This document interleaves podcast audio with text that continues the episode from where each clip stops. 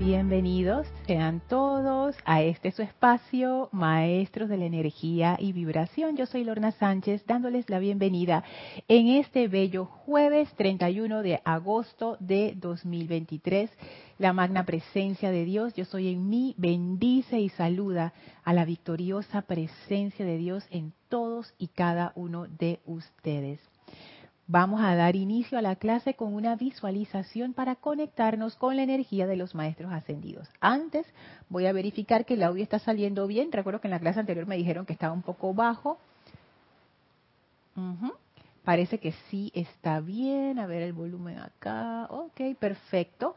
El audio también está bien, el video, perdón. Así es que bueno, bueno, Naila dice audio e imagen perfecta. Así es que Estamos bien. Cualquier cosa me avisan a través del chat de YouTube que está activo cuando esta clase está siendo transmitida en vivo. Y si me estás escuchando en diferido, me puedes escribir a mi correo electrónico lorna.serapisbay.com. Así que bueno, vamos a cerrar suavemente nuestros ojos, a tomar una inspiración profunda, retener unos segundos y exhalar soltando toda tensión. Inhalen profundamente, retengan y exhalen, sintiendo como toda tensión, toda la preocupación del día sale de ustedes y resbala suavemente a una gran llama blanca que flamea a sus pies, que succiona toda esa energía y la transmuta en luz y succiona de su vehículo físico, el vehículo etérico, mental y emocional, toda energía discordante y la transmuta en luz. Sientan esta transmutación gozosa, sientan esa llama a sus pies que ahora se va elevando en y a través de ustedes hasta envolverlos en un pilar de fuego blanco cristal. Y somos purificados por el poder amoroso de esta llama de pureza, esta llama de Luxor sentimos la actividad del amado Maestro Ascendido Serapis Bey en y a través de nuestra conciencia, preparándonos para recibir la enseñanza de hoy. Enviamos nuestra gratitud al Maestro Ascendido Serapis Bey, quien lo regresa con gran amor, feliz de que vayamos a visitarlo una vez más. Y el Maestro abre frente a nosotros un portal y nos invita a atravesarlo para ir al séptimo templo y atravesamos el portal y pasamos por el primer, segundo, tercero, cuarto, quinto, sexto templo y estamos ahora en la entrada del séptimo templo y atravesamos esas grandes puertas de fuego violeta y estamos dentro de la radiación del amado Maestro Ascendido San Germain, quien sale a recibirnos con gran amor. Sentimos y aceptamos la plena radiación de amor del Maestro, aceptamos su fuego violeta y el Maestro toca nuestra frente, abriendo el centro del entendimiento para que podamos recibir esta enseñanza y nos ilumine en nuestra vida diaria. Enviamos nuestra gratitud y nuestro amor al amado Maestro Ascendido Saint Germain por este gran privilegio de estar conectados con Él en conciencia y así vamos a permanecer mientras dura la clase sintiéndonos envueltos en la radiación del Maestro, dentro de su alegría y entusiasmo, tomamos ahora una inspiración profunda. Exhalamos y abrimos nuestros ojos. Muchísimas gracias por estar aquí, a todos los que se acaban de conectar. Bienvenidos a este espacio, maestros de la energía y vibración. Yo soy Lorna Sánchez, dándoles la bienvenida. Y bueno, antes de iniciar, mm, ¿dónde está? Aquí está. Quiero anunciar que vamos a tener un taller de meditación este sábado a partir de las dos y media pm hora de Panamá. El taller es presencial o y, perdón, presencial y transmitido por Zoom al mismo tiempo. Entonces, para que no se lo pierdan aquellos que fueron, que no pudieron ir al primer sábado, porque son tres sábados seguidos. El primero era el sábado 26 de agosto y ahora sábado 2 de septiembre viene la segunda parte del, del taller y después el sábado 9 de septiembre culmina el taller. Entonces, Para aquellos que no fueron a la primera parte del taller, igual se pueden integrar a la segunda. Así es que, por favor, no piensen, ay, ya me perdí la primera, ya no puedo ir. No, todavía la segunda se puede. Así es que si quedaron con ganas, recuerden, sábado 2 de septiembre, 2 y media pm, hora de Panamá. Si están interesados en inscribirse, escriban a rayoblanco.com y si están en Ciudad de Panamá, por favor, están más que invitados a venir a visitarnos. En nuestro sitio web encontrarán los datos de contacto, encontrarán también la dirección, porque hay un Google Map ahí que ustedes pueden utilizar para, para llegar. Estamos ubicados en Parque Lefebre, para los que conocen Ciudad de Panamá. Y también hay hasta un video de cómo llegar en, en auto. Así es que, bueno, ya saben, taller de meditación este sábado. Así es que, bueno, habiendo dicho eso, vamos a entrar en el tema de la clase, que hoy vamos a ver, vamos a ver hasta dónde llegamos, no voy a prometer nada porque siempre abro mi boca y después de que ah, no llegamos. Pero antes de embarcarnos en el que quisiera que fuera el tema de hoy, quizás quisiera compartir con ustedes algunas consideraciones que me vinieron con respecto a la clase anterior. Y la clase de hoy quisiera, aspiro, deseo que sea la siguiente. Estoy aquí en el diario del Puente de la Libertad Yin, donde hay varios discursos del maestro ascendido Saint Germain, y estamos en la página 94. Y dice así, al traer a su atención las siete llamas de los arcángeles y los Elohim, nos estamos esforzando en mostrarles el aspecto del fuego sagrado que ustedes pueden esgrimir. Dentro de la llama en sus corazones está cada uno de estos aspectos divinos, representados en la jerarquía por algún ser libre en Dios. Misericordia, pureza, liberación, luz, opulencia, sanación. Es menester que ustedes se familiaricen con el fuego sagrado dentro del latido de sus corazones. Tienen que aprender a liberar ese fuego al hacer el llamado consciente y luego depender de su eficacia para actuar por ustedes, eliminando el sentido de tensión que se genera al tratar de presionar la ley al servicio mediante la voluntad humana. Y lo que quisiera que empezáramos a ver en esta clase es el tema de familiarizarnos con el fuego sagrado dentro del latido de nuestros corazones. Que para mí eso es una indicación de dirigirnos hacia la llama triple. Entonces vamos a hacer una exploración de qué es esa llama triple, qué es lo que hay ahí, por qué el maestro ascendido Saint Germain habla de esto.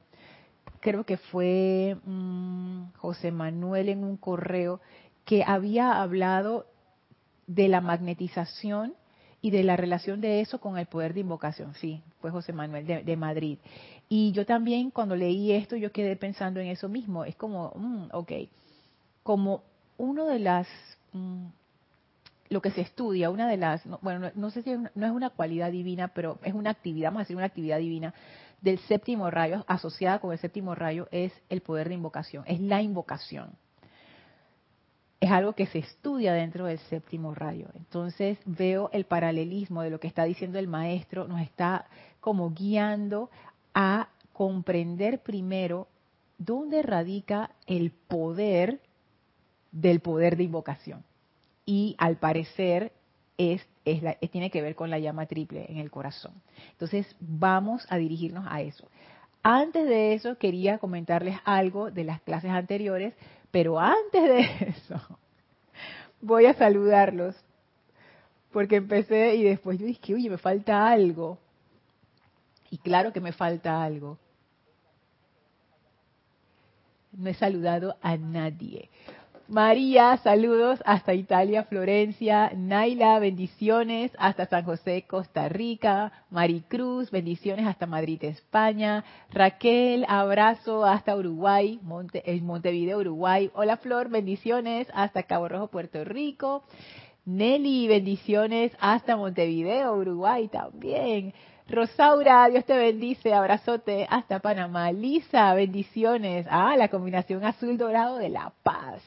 Bendiciones para ti, bendice la, bendice la paz en tu corazón. Gracias, yo estoy aceptando eso para mí, para todos, como lo pones aquí. Gracias. Laura, Dios te bendice. Guatemala les manda la paz y amor del amado Maestro Ascendido Suya. ¡Ay, qué lindo! Gracias, Laura. Hola, Raxa. Dios te bendice. Saludos hasta Managua, Nicaragua. Bendiciones para todo el grupo de Managua. Están, bueno, de Nicaragua, porque Raxa tiene, tiene varios grupos. Es una cosa increíble. Están cumpliendo 31 años. Imagínense eso. Y mandaron unas fotos espectaculares de, de, una cruz de Malta, bellísima Raxa. Gracias por compartir esa belleza con nosotros. De verdad que quedamos todos emocionados acá. Y que wow, lo máximo. Hola Vicky, hola María Rosa, Dios les bendice. Esta vez remotamente. Hola Aristides, Dios te bendice hasta Panamá Oeste. Marian, Dios te bendice hasta Santo Domingo, República Dominicana. A ver. Isa desde Houston, Texas. Dios te bendice. Gracias por los saludos. Nora, Dios te bendice hasta Los Teques, Venezuela. Y bueno, la consideración, gracias primero a todos por conectarse, por saludar, por estar presentes en la clase y también a los hermanos que escuchan esta clase en diferido siempre, a José Manuel, a Marisol, eh, bendiciones a Yami que debe estar por ahí conectada. Gracias a, todos por ser parte de, esta clase. De verdad que ah, a mí me, encantan estos espacios porque compartimos tantas cosas y de verdad que sus comentarios y sus ideas y sus y sus preguntas siempre me dejan pensando y hacen que esta clase sea interesante porque van abriendo puertas que a mí ni se me hubieran ocurrido. En la clase anterior estábamos hablando, en las tres clases anteriores de hecho estábamos hablando acerca de el deseo del maestro hacia nosotros, ese deseo del maestro que Él quiere el bien para, para nosotros. Él quiere que seamos opulentes, saludables, Él quiere que seamos bellos, quiere que seamos, que, quiere que seamos ejemplos de ese fuego violeta, que seamos, a mí me encanta como Él lo dice aquí en la página 94, monumentos vivientes a la llama que yo represento, dice el maestro. Entonces Él tiene una visión bien, bien alta para nosotros. El maestro no nos está viendo y que, ay, mira, eh, mira Lorna, pobrecita, esa vida que lleva ahí, no sé qué. Y ay, mira lo otro, y mira lo otro, no sé qué. Ay, ya están enredados en la vida mundana, normal. No, Él nos está viendo como tremendo potencial de estudiantes de la luz. Él está viendo el potencial dentro de nosotros y las aspiraciones que Él tiene para nosotros son altas. Él nos dice, ay, bueno, ustedes nada más van a llegar como, como hasta por aquí, así que yo ni siquiera les voy a mencionar lo de la belleza, ni la salud, ni la opulencia. Yo dije, bueno, por lo menos que les vaya más o menos bien. No, el maestro quiere todo, quiere todo. Monumentos vivientes de la llama que yo represento. O sea, él nos está viendo, lamentablemente, como nosotros no nos vemos a nosotros mismos. Él nos está viendo en todo nuestro esplendor. Él está viendo la luz en nuestros corazones y Él dice, esto es lo que yo quiero para ustedes, porque lo pueden lograr. Eso es lo que yo pienso, por eso es que lo está diciendo. Entonces, me, me ocupa bastante esta parte porque yo me di cuenta, y puede ser producto de mi conciencia, no, definitivamente es producto de mi conciencia, que hay veces que yo siento un rechazo como para aceptar estas bendiciones de cualquier tipo, no solamente las de los maestros ascendidos. Y yo me pregunto, ¿por qué es esto, no? Y la amada Kuan Yin nos decía en la página 21, cuando ella hablaba de esa aceptación, acepten mi regalo, decía ello, ella. De acuerdo con su aceptación, así se hará en ustedes. Sus mentes queridas quieren aceptar, pero es en sus sentimientos indiferentes que encontramos la resistencia hasta del chela más fervoroso. Entonces ella pone que la aceptación de nuestra parte está limitada por nuestros propios sentimientos de indiferencia, que eso es algo que quizás en algún momento más adelante exploraremos a fondo. Yo todavía no, no alcanzo a ver la profundidad detrás de esas palabras, sentimientos indiferentes. Tengo que darle más, más vueltas al respecto. Pero ella pone otros ejemplos más concretos. Dice así, es en los resentimientos enterrados, rebeliones y desilusiones de la conciencia etérica que encontramos el obstáculo al establecimiento de qué? de los focos individuales del fuego sagrado en aquellos de ustedes a través de quienes nos gustaría hollar la tierra como una fuente de la misericordiosa llama violeta. Ella también nos está viendo desde un punto de vista alto y fantástico. Ella dice, yo los veo a ustedes como focos de fuego violeta. Pero ustedes necesitan aceptar esto antes de aceptar este regalo del fuego violeta, aceptar esta belleza, aceptar este, no sé, esta, el bien, aceptar el bienestar.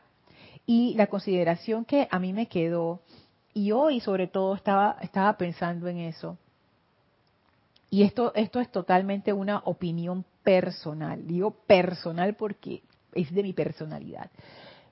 Lo que quiero decir con eso es que no lo tomen como que, ah, lo, lo dice la enseñanza o es parte de la instrucción, no, es simplemente un comentario, es un comentario. Que me pongo a pensar que esta dispensación de fuego violeta, esta nueva era del fuego violeta, requiere un trabajo interior de cada uno de nosotros. No es suficiente, ay, es que el maestro lo dice, él no solamente quiere que hagamos el servicio cósmico, sino que él quiere que lleguemos al nivel de maestría. Para llegar al nivel de maestría, no hay forma de llegar al nivel de maestría si uno no trabaja en uno mismo. Entonces, ahí yo veo la cuestión. Es más fácil dedicarnos a solamente la parte del servicio cósmico. Yo no me imagino todos los servicios cósmicos que pueden haber, pero yo pienso, por ejemplo, que los ceremoniales son parte de ese servicio cósmico, porque atraen seres que no solamente están relacionados con el planeta, sino, por ejemplo, Helios y Vesta, los Elohim, los arcángeles, que ellos cubren más que nuestro planeta. Invocamos fuerzas poderosas para dar esa purificación a nivel planetario que no tiene que ver con una región, sino con toda la entidad, la conciencia planetaria. Trabajamos con la evolución angélica, la evolución elemental, o sea que es, más allá, y por eso yo lo veo como parte del servicio cósmico. Y para mí sería más fácil solamente dedicarme, tú sabes, ¿no? A expandir la enseñanza, a hacer los ceremoniales, a participar en las transmisiones de la llama, y ya. Y cuando algo me molesta, tú sabes, yo le meto fuego violeta y ya se me quitó. Cuando tengo una, una, una, una roncha con alguien, le meto fuego violeta y ya, perdoné, ok, listo. Pero es como, y, y el amado Maestro Ascendido San Germain, él habla de eso, ¿no? Ir a la presencia para resolver un problema está bien, pero no te abre la plenitud del poder de la presencia. Entonces yo, yo me doy cuenta que para mí es como la tentación, ¿no? Como que es más fácil, es más fácil quedarme donde estoy. Es más fácil seguir haciendo los ceremoniales y aplicando el fuego violeta y la enseñanza cuando encuentre un problema y ya. Pero empezar a ver dónde están las causas que impiden que yo esté siempre en armonía, por ejemplo que esté yo siempre en paz. ¿Por qué yo reacciono de tal o cual manera ante tal situación? ¿Por qué yo me siento incómoda frente a tal persona? ¿Por qué no me atrevo a tomar este riesgo por miedo? Ese miedo de dónde viene. Entonces ya cuando uno empieza a hacerse esas preguntas, ya es como excavar más profundo y yo percibo que eso es requerido para poder lograr esa maestría del fuego violeta. Y yo sé que eso entra o pudiera entrar dentro de, la, de, la, rama de lo psicológico. Y por eso les digo que esto es una opinión, esto es un comentario. Porque en la enseñanza tenemos muy claro, aquí se habla de la enseñanza de los maestros ascendidos y no hablamos de otros temas para, precisamente para mantenernos enfocados. Pero esto como un comentario, pienso yo que es necesario trabajar en nuestra parte psicológica para poder realmente llegar a estos niveles de maestría, porque si no, es como, es como ir manejando ciego, con los ojos cerrados. En algún momento uno tiene que detener el carro o el vehículo y mirar, ok, ¿quién está manejando primero que todo? Porque si yo tengo los ojos cerrados, puede que otra persona esté manejando y sea uno de, de mis hábitos, de los viejos hábitos que hablaba el maestro. En algún momento yo tengo que levantar la tapa del auto y ver, bueno, ¿y esto cómo funciona? En algún momento yo necesito entender estos resentimientos familiares, de pareja, de amistades, de colegas, de dónde vienen. Pero la raíz. Y algo que les iba a comentar que es, muy interesante, además de todas las virtudes del fuego violeta, y actividades que se relacionan con el fuego violeta. Por ejemplo, cada rayo tiene actividades. Ponte que el poder con el azul, la invocación con el fuego violeta, el amor con el rayo rosa. También hay relación con las profesiones, que esto, esto yo lo he visto, creo que lo vi en el libro El séptimo rayo, creo que también está en el, los maestros ascendidos escriben en el libro de la vida, que yo a eso me pareció interesante, pero yo no le había puesto especial cuidado, como que, ah, ok, yo, no sé si esa lista viene realmente del Puente a la Libertad, de, la dispensación del yo soy, o si eso es algo que, que vino después, no sé. Pero esa lista está por ahí. Y, por ejemplo, dice los estadistas, los que tienen que ver con Estado, con gobierno, generalmente, eh, tiene que ver con, están como debajo del rayo azul, los que son educadores están debajo del rayo dorado, los que son activistas, por ejemplo, eh, de rayo rosa, los que son médicos o que tienen que ver con sanación, no tienes que ser médico para trabajar en sanación, pero generalmente los que están dentro de esa profesión que tiene que ver con sanar, rayo verde, los artistas dentro del rayo blanco. En el rayo violeta, una de las actividades que se coloca son los, la psicología. La psicología es una de las, yo no sé si, si clasificarlo como ciencia o no, pero es una de las disciplinas más recientes. La psicología no tiene mucho tiempo, comparado, por ejemplo, con la física, que se ha estado estudiando por miles de años de diferentes maneras, ¿no?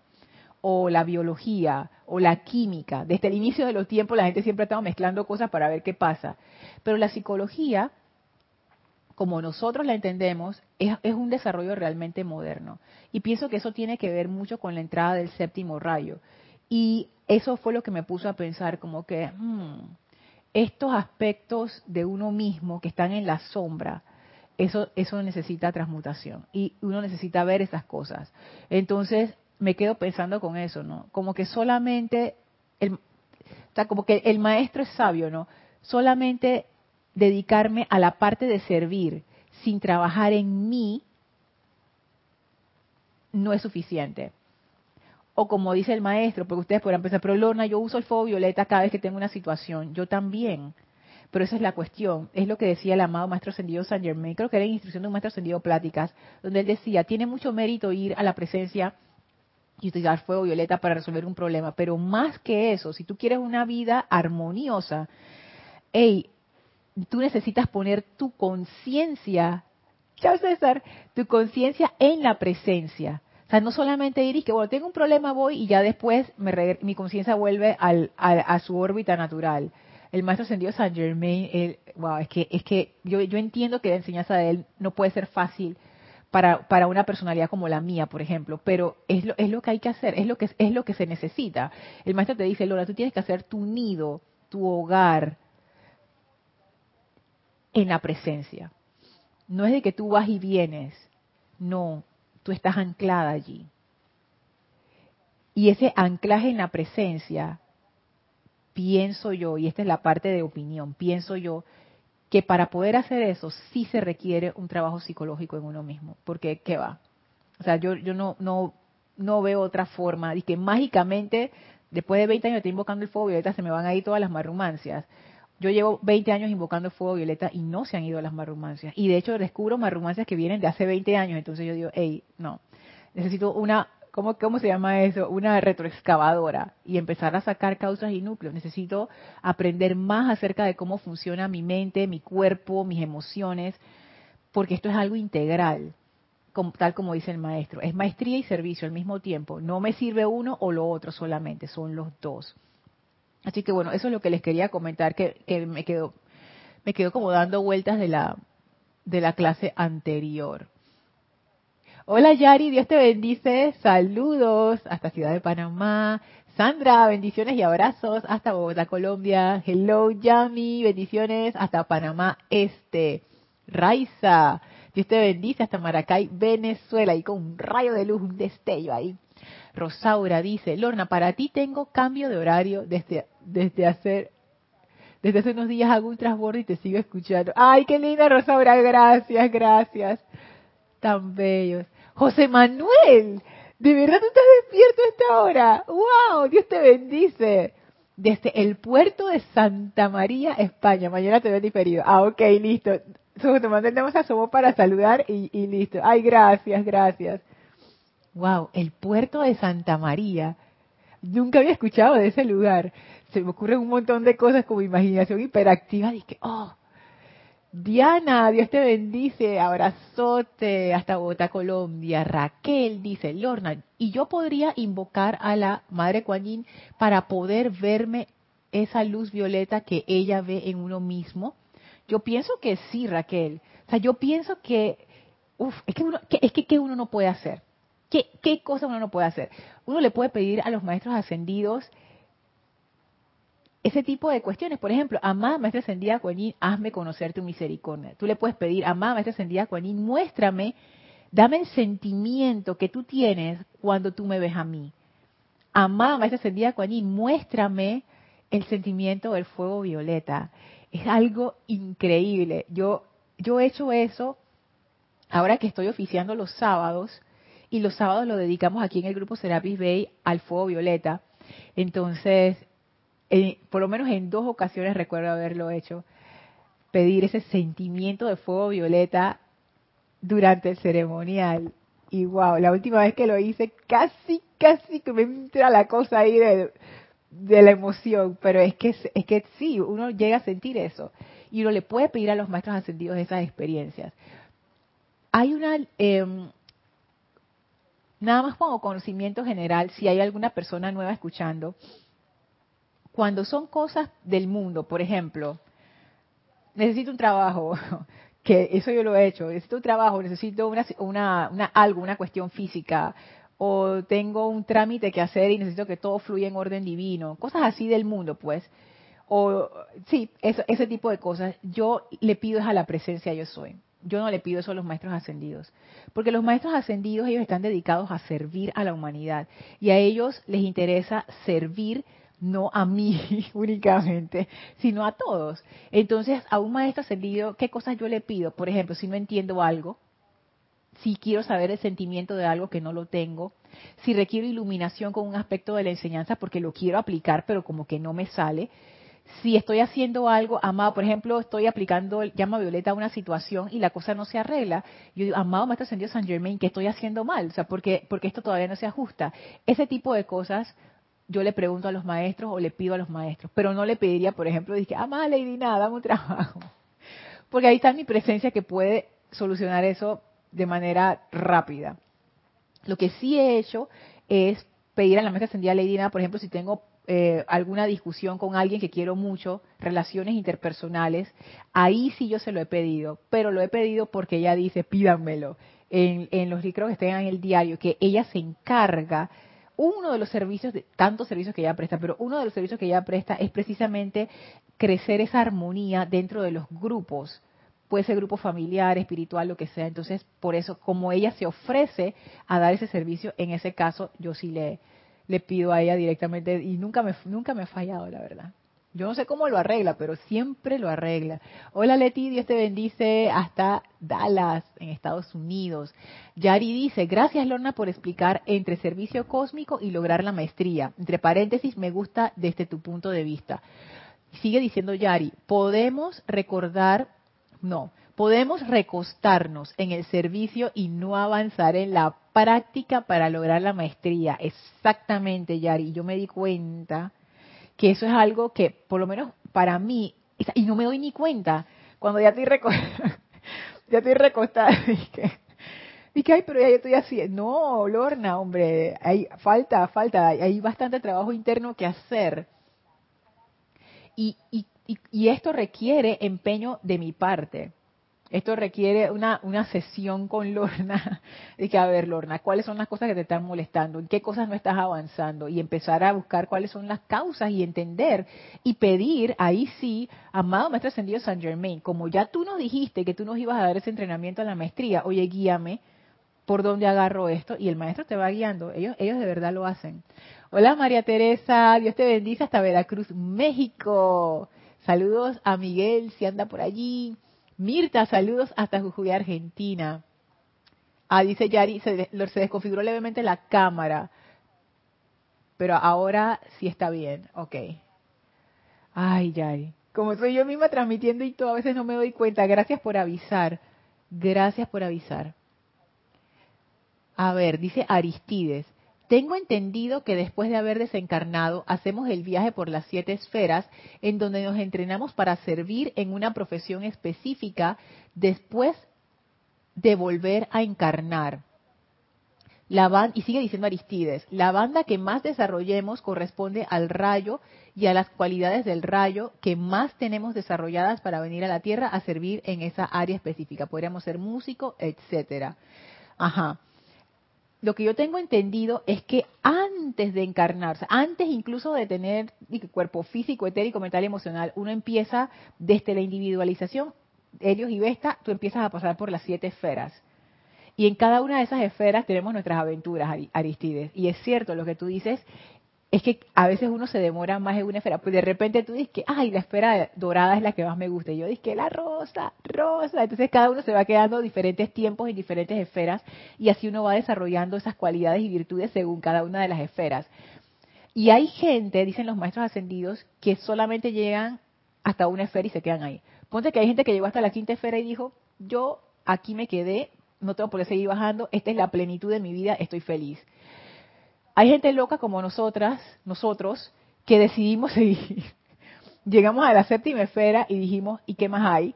Y que bueno, hay un plan, voy para allá. Entonces aquí estamos. Así es que gracias a todo ese desarrollo previo es que uno tiene como los dones con los que uno viene a servir. Pero cuando uno desencarna, hasta donde tengo entendido, uno va a los planos internos. Ahora, ¿qué son los planos internos? ¿Pueden incluir las siete esferas? Yo me imagino que sí. Pero el recorrido inicial en donde uno como que empieza a desarrollar sus talentos es antes de incluso la primera encarnación. Y María Soledad nos manda saludos desde Bahía Blanca, Buenos Aires. Gracias María Soledad. Y bueno, después de haber compartido con ustedes esa consideración, regresamos entonces al tema que sigue, que tiene que ver con la llama triple. Y voy a leer nuevamente lo que dice el maestro, página 94, Diario del Poeta de la Libertad, Juanín. Este es el maestro ascendido San Germain hablando. Al traer a su atención las siete llamas de los arcángeles y los Elohim, nos estamos esforzando en mostrarles el aspecto del fuego sagrado que ustedes pueden esgrimir. Esta parte es bien, bien, bien interesante. Esto me parece como la, introducción. Y justo, mira, justo Aristides, tú hiciste ese comentario de las siete esferas. Y mira por dónde se sale el maestro. El maestro nos quiere mostrar que hay una gran variedad de actividades del fuego sagrado. Me parece interesante porque si ustedes ven los libros de instrucción de un maestro ascendido y pláticas, se empieza por el fuego violeta y posteriormente como que se va expandiendo la gama de actividades. Yo no sé si el maestro decidió solamente mostrar fuego violeta y después dice no. Vamos a mostrarle todo lo que tenemos a disposición para que ellos mismos escojan en qué aspecto del fuego sagrado se quieren desarrollar. Y ellos ponen a los arcángeles y a los Elohim. A los Elohim representando la gran evolución elemental, los arcángeles representando la gran evolución angélica. Son dos formas de expresar el fuego sagrado. Los chohanes, que representan la evolución humana, ellos son la expresión de ese fuego sagrado. Entonces, lo interesante es que uno conociendo, por ejemplo, el fuego violeta hace tal cosa y la llama rosa hace tal cosa y la llama blanca hace tal cosa, ya uno va como despertando en su corazón esos intereses de que mm, hay una llama que me gusta más que otra o me interesa más que otra. También está lo contrario, una llama que uso menos que otra y ahí también hay una oportunidad de crecimiento. Entonces el maestro nos pone toda la gama. Ya cuando uno llega, cuando uno, cuando se pasa de la actividad yo soy a la dispensación del puente a la libertad, ya ahí uno tenemos la plenitud de todas las llamas. Y sigue diciendo el maestro, dentro de la llama en sus corazones está cada uno de estos aspectos divinos, representados en la jerarquía por algún ser libre en Dios. Misericordia, pureza, liberación, luz, opulencia, sanación. Es como quien dice, mira, tú puedes escoger la que tú quieras. Y de esa virtud hay alguien en la jerarquía espiritual que la representa. Y lo que él dice antes, dentro de la llama en sus corazones está cada uno de estos aspectos divinos. Y ahí es donde pensaría yo que sale por lo menos mi primera pregunta, como que, ¿cómo así que dentro de la llama en mi corazón están todos estos aspectos? Si hay una infinitud de llamas, porque ellos nos han revelado, yo creo que a, las que son útiles para nosotros, pero quizás haya llamas que nosotros ni conocemos y no tenemos por qué conocer porque ni, podemos acceder a ellas, ni nos van a funcionar, ni nos sirven en este momento donde estamos en nuestra evolución. ¿por qué el maestro dirá esto? ¿No? Como que, ¿cómo, ¿cómo así que dentro de la llama de mi corazón está cada uno de estos aspectos divinos? O sea que dentro de mi corazón está el poder que esgrime el maestro ascendido el Moria y la sabiduría del maestro ascendido Kuzumi y el amor del Mahashohan y el entusiasmo del arcángel Miguel y está, no sé, la paciencia infinita de la amada Madre María o de Sanat Kumara ¿Cómo es eso posible? ¿Cómo es eso posible que e, todas esas cualidades, las que yo quiera, ya está en mi corazón? Esa es una pregunta. Sigue diciendo el maestro. Es menester que ustedes se familiaricen con el fuego sagrado dentro del latido de sus corazones. Me llama la atención cómo así dentro del latido de sus corazones. Porque yo había leído esta, esta oración muchas veces y yo dije, ah, la llama dentro del corazón. Pero aquí el maestro dice, familiarícense con el fuego sagrado dentro del latido de sus corazones. Me llama la atención porque latir es, un movimiento, no es, no es una cosa. Yo puedo decir, por ejemplo, la llama dentro del corazón, porque el corazón es algo y dentro de ese algo hay un espacio donde puede haber otra cosa. Pero un latido es un movimiento, no, es algo espacial, sino que es, es, una actividad. Entonces, ¿por qué el maestro habla de el fuego sagrado dentro del latido? ¿Por qué él usará el latido del corazón? ¿Qué tiene que ver el latido? Me pongo a pensar que tiene que ver con el aspecto vida, con la parte de la energía, el fuego sagrado dentro del latido de sus corazones, como la fuerza esa que anima el movimiento del corazón. Pienso que va por ahí, pero ahí sí, si tienen a bien comentar o, qué ustedes piensan, a qué se refiere el maestro cuando dice el fuego sagrado dentro del latido de sus corazones. Me interesa mucho saber su, su opinión y su perspectiva al respecto. Mientras tanto, voy a leer acá el chat. Dice Yami, bendiciones Lorna, bendiciones Yami. Recuerdo hace más de 15 años atrás tenía un concepto errado e ignorancia, que pensaba ir a los, ceremoniales, clases, leer libros y ya, completaba la enseñanza, sin hacer aplicaciones, cosa que ignoraba, sin hacer respiración rítmica. En total, cero aplicación en las situaciones que se me presentan. Ay, ya todos pasamos por ahí. Yo también, yo antes pensaba, es que, y también es que estábamos comenzando ya a mitades, uno va a un ceremonial, uno nunca ha ido a un ceremonial, y uno va a un ceremonial y uno descarga toda esta energía con tanto amor y uno dice, ya, ¿qué más hay que hacer? Ya lo estoy haciendo todo, estoy leyendo los libros, estoy yendo a las clases, estoy yendo a los ceremoniales, ya, ¿no? Pero fíjate el tiempo que ha pasado, los cambios de conciencia que hemos tenido, y de nuevo, esto es una opinión, o sea, no quiere decir que esto sea así, es simplemente una opinión. Pero en mi caso, esto es algo que yo estoy explorando como que, hmm, aquí me faltan, como decía Jorge, y que varias figuritas. Aquí me faltan cosas en las que yo necesito trabajar. Y ese discurso del maestro que hablamos, creo que fue en la clase pasada, acerca de los viejos hábitos, a mí me dejó pensando muchísimo. Porque el maestro decía, esto ustedes tienen que escarbarlo tienen que ir profundo y tienen que sacarlo de raíz. Y es un trabajo que yo no voy a hacer por ustedes. Y él me, acuerdo que él decía que cada estudiante debe estar vigilante O sea, esto es algo que debería ser parte de mi aplicación diaria. El estar vigilante de qué no está en armonía. Y pensaba también en la clase que Kira dio ayer, cuando hablaba de esta enseñanza del Maestro Ascendido Jesús, donde él explica que el reino del cielo no es un lugar, o bien pudieran ser los planos internos, pero el Maestro Ascendido Jesús lo que él nos presenta es, más que un lugar, es un estado de conciencia. Para poder estar en un lugar, tú tienes que estar con un estado de conciencia particular.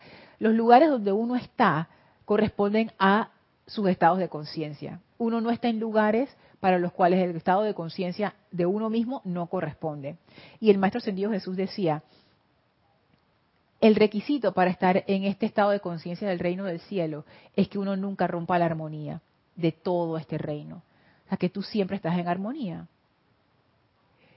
Y eso me hizo pensar en lo que decía el maestro ascendido Saint Germain sobre los viejos hábitos y sobre estar vigilante.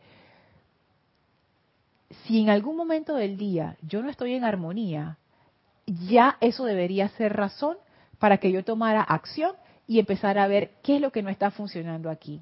Y de nuevo, no con esa sensación de, de, de, autocastigo y de recriminación y que por qué yo siempre... No, es con, el amor. Es que ese, ese es el ingrediente del fuego violeta, eso es lo que hace que las cosas funcionen. Con el fuego violeta es entender por qué estoy actuando de esta manera. Siempre hay una necesidad detrás de las cosas que hacemos, incluso las cosas que no son armoniosas. Siempre hay algo que falta detrás de cada acción discordante. En realidad el ser siempre está buscando la armonía, siempre está buscando la felicidad. Y si hacemos cosas discordantes, es porque algo nos falta y pensamos que esa es la manera de conseguirnos. Por ejemplo, una actitud agresiva puede ser el disfraz, o no tanto el disfraz, sino el efecto de un miedo profundo, de una carencia profunda. Una actitud de crítica puede ser como la coraza que protege una personalidad que se siente inadecuada y vulnerable. Verlo desde ese punto de vista, ¿qué, qué es lo que, ¿dónde falta el amor aquí? Si vamos a subsanar esas causas y efectos, que sea a través del amor. Entonces, eso de, la clase de Kira de, El Reino del Cielo me pareció muy bien porque poniéndolo práctico, doquiera que se rompa mi armonía, están actuando los viejos hábitos que decía el amado Saint Germain. Y si están actuando esos viejos hábitos, eso me da a mí como la, la, eh, la clave para decir, ok, lo anoto en mi libretita y digo, en esto hay que trabajar. No voy a esperar a que se presenten los problemas para trabajarlo. Lo voy a estar trabajando desde ya. Yo todavía no sé cómo, cómo incorporar eso a mi aplicación diaria, pero, pero estoy experimentando para hacerlo parte de mi día a día, porque si no, mi, mi avance va a ser muy lento. Y que de problema en problema, ¿no? ¿Cuándo voy a llegar? Entonces, claro, en la conciencia que, que Yami aquí dice acerca de la aplicación va cambiando y nos vamos poniendo, Yami, más expertas, porque tenemos más maestría, ¿sí o no? Más maestría ahora que, o sea, no somos las maestras, no sé qué, pero por lo menos tú y yo estamos mejor en conciencia ahora de lo que estábamos hace cinco años. Eso te lo aseguro. Por lo menos en mi caso, definitivamente. Dice María Soledad, la chispa le da vida al corazón. Eso mismo pensé yo, María Soledad, eso mismo pensé yo, que tiene que ver con esa energía, que es, que es algo intangible.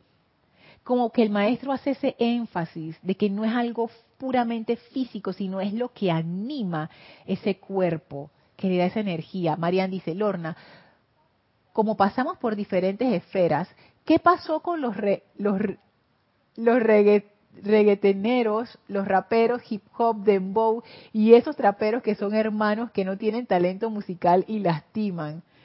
Bueno, con lo del talento musical, hay gente que pudiera decir, Marian, que sí tienen talento musical y de hecho su música está por todos lados. o sea que lo que ellos están haciendo está en demanda. Hay gente que le gusta. O primero que todo, míralo como una exploración. Míralo como una exploración. Cada generación tiene su música disruptiva. Me acuerdo que Jorge nos contaba, porque él, él o sea, Jorge a mí me llevaba como veintitantos años, o sea, que él era como de una generación anterior. Y yo escuchaba sus historias como de que, oh, en ese tiempo. él decía que cuando él estaba joven, el rock and roll era la música disruptiva. Y se hacían precisamente ese tipo de comentarios. Esa gente no tiene talento, no sé qué, no sé qué. Y ahora nos parece que el rock, hay muchos tipos de rock, pero el rock en general es que, uy, súper. Entonces, yo no digo que, los, los reggaetoneros y esa gente tenga que la música más elevada, porque no es. Y hay un montón de cosas que, que la verdad yo no sé ni cómo pueden decir eso públicamente. Yo, yo no lo haría, a mí me daría como vergüenza. Pero sí hay un talento detrás de eso. Sí hay un talento, porque si tú te pones a ver, si a ti te dijera, Marian, haz una rima, eh, improvísala con ritmo y baila al mismo tiempo, y ahora vamos a filmar un video y te tienes que parar enfrente a ese montón de gente y más te vale ponerlos a bailar, porque la gente cuando está esperando su música y tú cantas una cosa que a nadie le gusta a ti, que búbate de ahí. Tienes que tener mucha autoestima y confianza para poder hacer eso y creer en ti mismo o en ti misma creer en lo que tú estás haciendo. Para ellos eso es su arte y ellos son capaces de dedicar tiempo, esfuerzo, dinero de, su bolsillo, porque muchos de ellos empiezan cantando por ahí, porque ese es el camino de su corazón. Es ok, la expresión no es la más elevada, pero ellos están siguiendo su corazón. ¿Cuánta gente hace eso? ¿Cuánta gente tú conoces que realmente diga, yo me voy a tirar y lo voy a hacer? aunque, aunque haya gente que diga que no le gusta mi música, esa es la música de mi corazón, yo la voy a cantar. Pero es una vulgaridad. Bueno, esa es su conciencia, es lo máximo que puede dar, pero lo está dando. ¿Cuánta gente tú conoces que esté dando el máximo de su conciencia? Yo conozco muy pocas. Yo no estoy entre esas personas, lamentablemente. Yo quisiera estar, pero no estoy. Porque son pocas las personas que dicen, voy con todo la mayoría de las personas nos quedamos atrás y que esperando, y que cero riesgo, voy a esperar que todo el mundo le guste. Entonces es como empezar a ver detrás de eso, porque tampoco que vamos a decir que la música es excelsa, porque no lo es, y que incita a las bajas pasiones totalmente, estoy de acuerdo, pero míralo también desde otros ángulos, de que es gente buscando su camino. Hay caminos que yo entiendo, hay caminos que no entiendo, pero respeto las personas que se lanzan y se atreven a pesar del rechazo general. Entonces no los estoy no los estoy poniendo de que son unos santos y no, no estoy diciendo eso. Y no es una música que yo disfrute ni que escuche tampoco. Pero respeto el hecho de que si ellos sienten que este es el regalo que yo quiero dar, lo den. Hola Norma dice, dentro del latido del corazón es vida, luz, movimiento, la pres ah, mira tú, eh, esto no lo había visto. Movimiento. Eso puede ser normal. Vamos a ver qué dicen los otros hermanos, pero es el movimiento.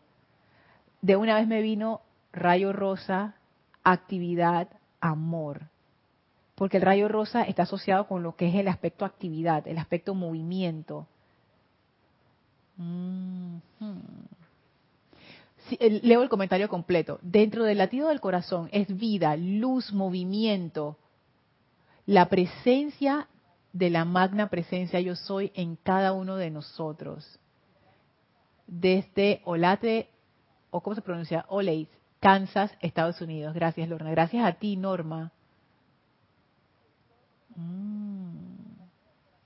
qué interesante esto.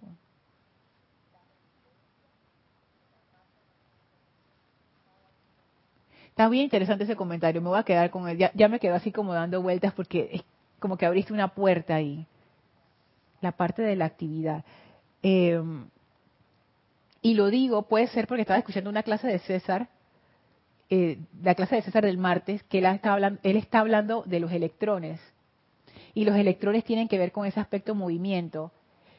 Y el Mahashohan es el que da esa clase. Él tiene un, eh, hay una compilación de clases del Mahashohan sobre los electrones, que es el cuerpo de Dios, que es la energía, que es la vida. Entonces habla de eso. Entonces me, me has dejado pensando un montón de cosas. Dice Raquel, el latido me muestra que estoy viva. Exacto. La vida misma en mí. Aunque, por ejemplo, el resto del cuerpo está funcionando, pero sin un aparato específico no se sabe si funciona bien o no. Eso es interesante, Raquel. Otro, es gracias por ese comentario, porque también, ok, el latido me muestra que estoy viva. Es interesante porque el latido es una de las cosas que tú verificas.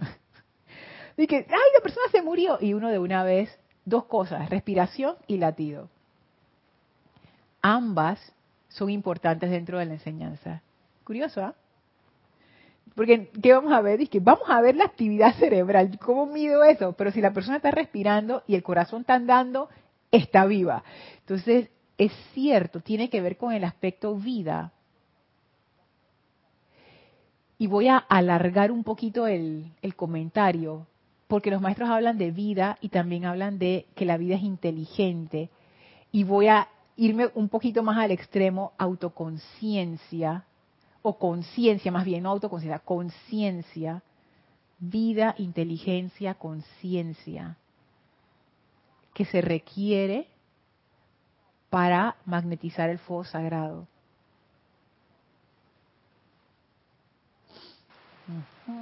Interesante, dice Raxa. Lorna, en el latido está el ritmo. El ritmo es yo soy. En el yo soy está el fuego sagrado. Si lo piensas y sientes, lo traes a la forma. Experimentar el yo soy y sus cualidades. Eso me parece que está unido de alguna manera con el comentario de Raquel, con el comentario de la vida. Cuando tú dices, en el latido está el ritmo, el ritmo es yo soy. ¿Por qué? ¿Por qué el ritmo es yo soy? Porque eso es una cuestión que tiene latido. O sea, ¿por qué el ritmo es importante? Yo puedo decir, y esto lo he percibido físicamente, que el ritmo te da una especie de orden y también le da simetría a la forma. Por ejemplo, cuando hay muchos sonidos por ejemplo, musicales, no, los reggaetoneros que decía María, sino sonidos musicales así amorfos, por ejemplo, cuando una, como cuando una orquesta está afinando sus instrumentos que están estos sonidos, no sé qué. Si alguien empieza a poner un ritmo, cada músico sabe exactamente dónde encaja su parte. Incluso si la pieza no tiene un ritmo marcado, el director de la orquesta es el que lleva el ritmo porque todos necesitan esa guía para saber dónde entra uno, dónde sale el otro. ¿Por qué el ritmo es tan importante, Arraxa? Y el ritmo es parte de una de esas actividades que se asocia al séptimo rayo, con el Elohim Arturus, el ritmo, que tiene que ver con el latido, con la vida, con el movimiento. Eso está interesante nos estamos adentrando en la, en, como en las raíces de lo que es el poder de invocación. Quizás alguien pueda estar pensando, que, ay, pero eso son como, cosas demasiado simples, como que qué tontería, que ritmo y no sé qué, pero en serio, esto, estos conceptos de los maestros ascendidos son sencillos, pero al mismo tiempo profundos y, es uno mismo el que, el que determina hasta qué profundidad va a llegar. Ojalá que profundicemos en esto de, la invocación, porque mira, mira por dónde va la cuestión. Latido, ritmo, vida, movimiento.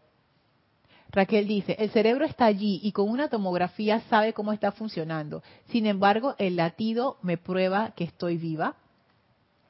Raquel, yo pensando en la gente de, ponte que que pasa algo y estamos tú y yo en la calle y pasa algo, no, tenemos una máquina para hacer el scan del cerebro y que estará, estará procesando, no. pero lo que tú sí puedes rápidamente saber es si la persona está respirando o tiene, o tiene pulso. Es más, cuando, cuando un médico le, eh, ¿cómo se llama? Escucha el pulso de un paciente y el pulso está irregular, el médico de una vez dice, hey, hay que tomar cartas en el asunto porque esto no está bien. Porque cuando tu corazón, tu corazón debe estar latiendo rítmicamente, cuando ese ritmo se empieza a romper, algo está seriamente mal. Entonces, por eso pienso que, y también en los tiempos antiguos, que, no había tanta tecnología, la gente o era respiración o era corazón para saber si, si estaba, que, que uno estaba vivo. Ahora, tu pregunta también se puede tomar por otro lado. Porque alguien pudiera decir, ay Lorna, pero estar vivo es mucho más que tener un corazón latiendo. Estar vivo es, tú sabes, experimentar la vida y no sé qué. Y es cierto, porque eso se puede entender de varias maneras. Si nos vamos nada más a la parte física, el hecho de que el corazón esté latiendo, ese cuerpo todavía está aquí, está vivo. Incluso yo, y no sé, no sé, tendría que preguntarle a Ana Julia, que es doctora, o, de repente Isa también me pudiera decir, o alguno de ustedes que tenga conocimientos médicos, puede haber una persona que no tenga actividad cerebral, pero si el corazón está latiendo, esa persona se considera que está viva. O sea, si en un hospital está una persona como en un coma profundo y el corazón está latiendo, pero no hay actividad cerebral, tú no puedes declarar la muerta. Yo creo que no. Tendría que investigar esa parte. Como pensando, ¿no? La, importancia del latido del corazón. Aristides dice, el fuego sagrado dentro de nuestros corazones se referirá a la llama triple. Esa es la de Aristides, es que esa es la otra pregunta que yo me la hice cuando yo leí esto cuidadosamente. Yo me puse a pensar. Aquí el maestro no dice llama triple por ningún lado. ¿Por qué no dijo llama triple de una vez y ya? O sea, ¿por qué no lo dijo claramente? Porque se puso a decir, es menester que ustedes se familiaricen con el fuego sagrado dentro del latido de sus corazones. Yo asumo que se refiere a la llama triple, que la llama triple es fuego sagrado, es como, como nuestro fuego sagrado, es individual, pero puede ser que sea otra cosa. Esa es otra de las preguntas que tengo ahí. Y sigue diciendo Aristides, eso, ahí se me fue. A ver, eso es en lo que nos, eso es en lo que enfocamos la atención cuando empezamos los ejercicios de respiración, la llama triple. Así es, así es. De hecho, el ejercicio de respiración, el más famoso, ¡ay, ya son las ocho! Ok, ya voy terminando. Me acabo de dar cuenta, Dios mío. El ejercicio de respiración más famoso que nos dieron los maestros, que es el de, de la purificación de los vehículos, comienza con una expansión de la llama triple. Y en la parte de la purificación también se atrae al corazón lo que es la llama.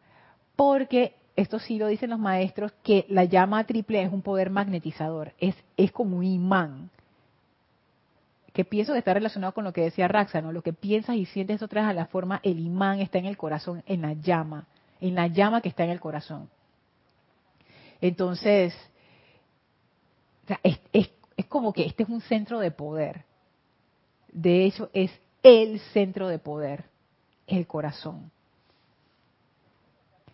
Marian se ríe. Es cierto, Lorna, gracias por ese lado que me, que me diste. Yami dice, Lorna, frente a ciertas músicas o moda, la consagración rayo verde. sí, porque digo, las modas vienen y van, ¿no? ¿Quién sabe? De repente en, en 50 años nadie se va a acordar de que eso, ¿qué era? ¿Y que reggaetón? ¿Eso qué, ¿Eso qué es? Raquel dice, quizás porque el ritmo pone en orden lo arrítmico, puede ser, pone la armonía a lo disonante. Y dice María, ¿será por la frecuencia? Dice Arraxa, Lorna, el ritmo trae orden, el orden obediencia. La obediencia abre la puerta a la conciencia superior. Con lo que dice Raquel, yo también lo pensé. Yo dije, ¿será que sin ritmo no puedes tener armonía? Pero después me puse a pensar, eh, pensándolo desde el punto de vista físico, ¿no? Desde el punto de vista musical. Si yo tengo una flauta y yo sueno una nota, y tú tienes otra flauta y suenas otra nota, y ambas suenan bien juntas, están en armonía. Y ahí no es requerido ningún ritmo. Entonces, también puede ser que el ritmo vaya más allá de lo que nosotros entendemos por ritmo. Puede ser. María dice cuando María dice será por la frecuencia. Porque la frecuencia tiene que ver con la vibración. Y la vibración, la, energía, a ver, la energía está en movimiento, la energía tiene esa cualidad de vibración, esa vibración determina la forma, o sea, la vibración es, algo bien poderoso y, hay como un amarre entre la frecuencia y la vibración. Puede ser. Y eso, eso no, lo había pensado, ¿eh, María? Qué interesante. Y cuando dice Arraxa, el ritmo trae orden, el orden obediencia. La obediencia abre la puerta a la conciencia superior.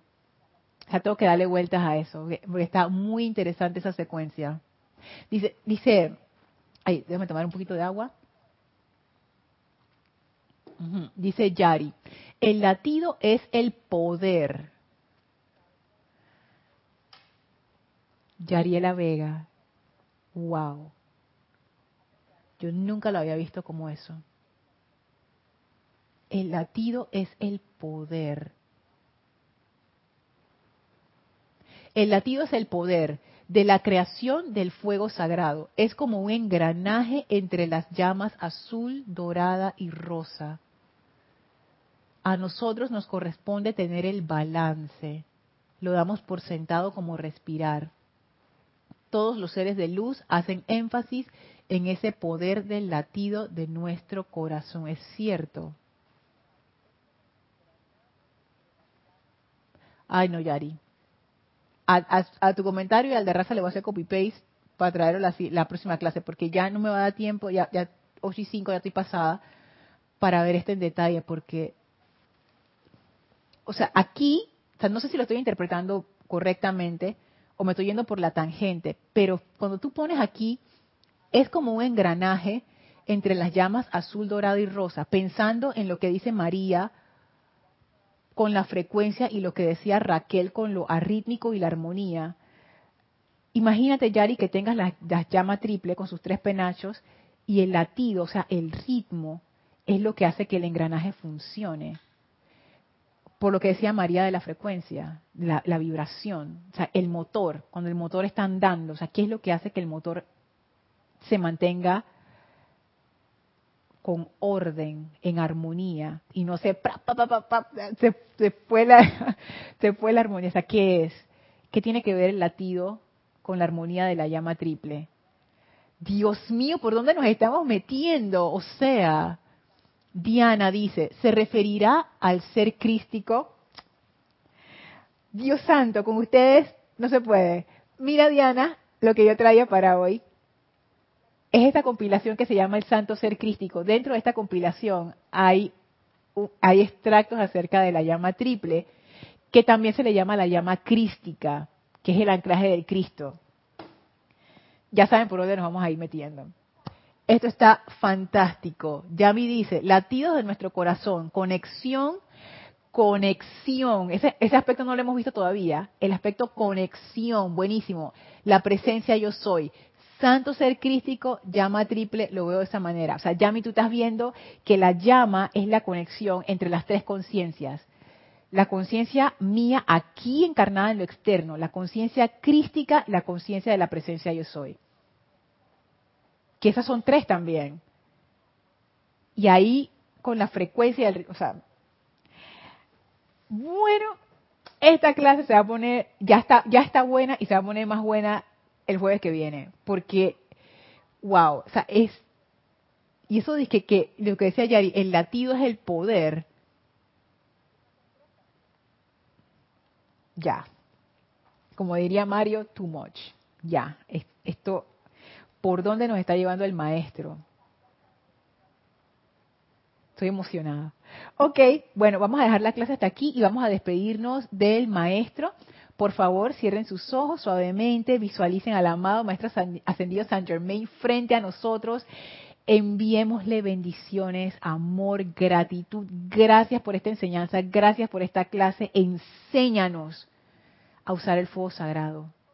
Enséñanos cómo nos familiarizamos con el fuego sagrado. Revélanos qué tiene que ver el latido del corazón con la llama del corazón, con el fuego sagrado, con la llama triple Abre nuestro entendimiento, amado Maestro Ascendido San Germain, y revélanos esto. Sentimos esa descarga del Maestro a través de nosotros. Y el Maestro ahora, contento de haber podido estar en comunión con nosotros, abre un portal, el cual atravesamos para regresar al sitio donde nos encontramos físicamente, expandiendo esa radiación de fuego violeta de amor y entusiasmo a todo nuestro alrededor. Tomamos ahora una inspiración profunda, exhalamos y abrimos nuestros ojos. Muchísimas gracias a todos, de verdad, gracias por esta clase. ¡Wow! Oye, Estoy emocionada. O sea, yo me voy de aquí encendida, pensando en todos los comentarios y en todas las cosas y pensando, ¿no? ¿Por dónde nos está llevando el maestro? No, ni me lo imaginé. ¡Wow! Muchísimas gracias por ser parte de esta clase. Gracias por su sabiduría. Gracias por compartir. Yo soy Lorna Sánchez. Esto fue Maestros de la Energía y Vibración y nos vemos el próximo jueves. Mil bendiciones para todos bella noche. Muchísimas gracias.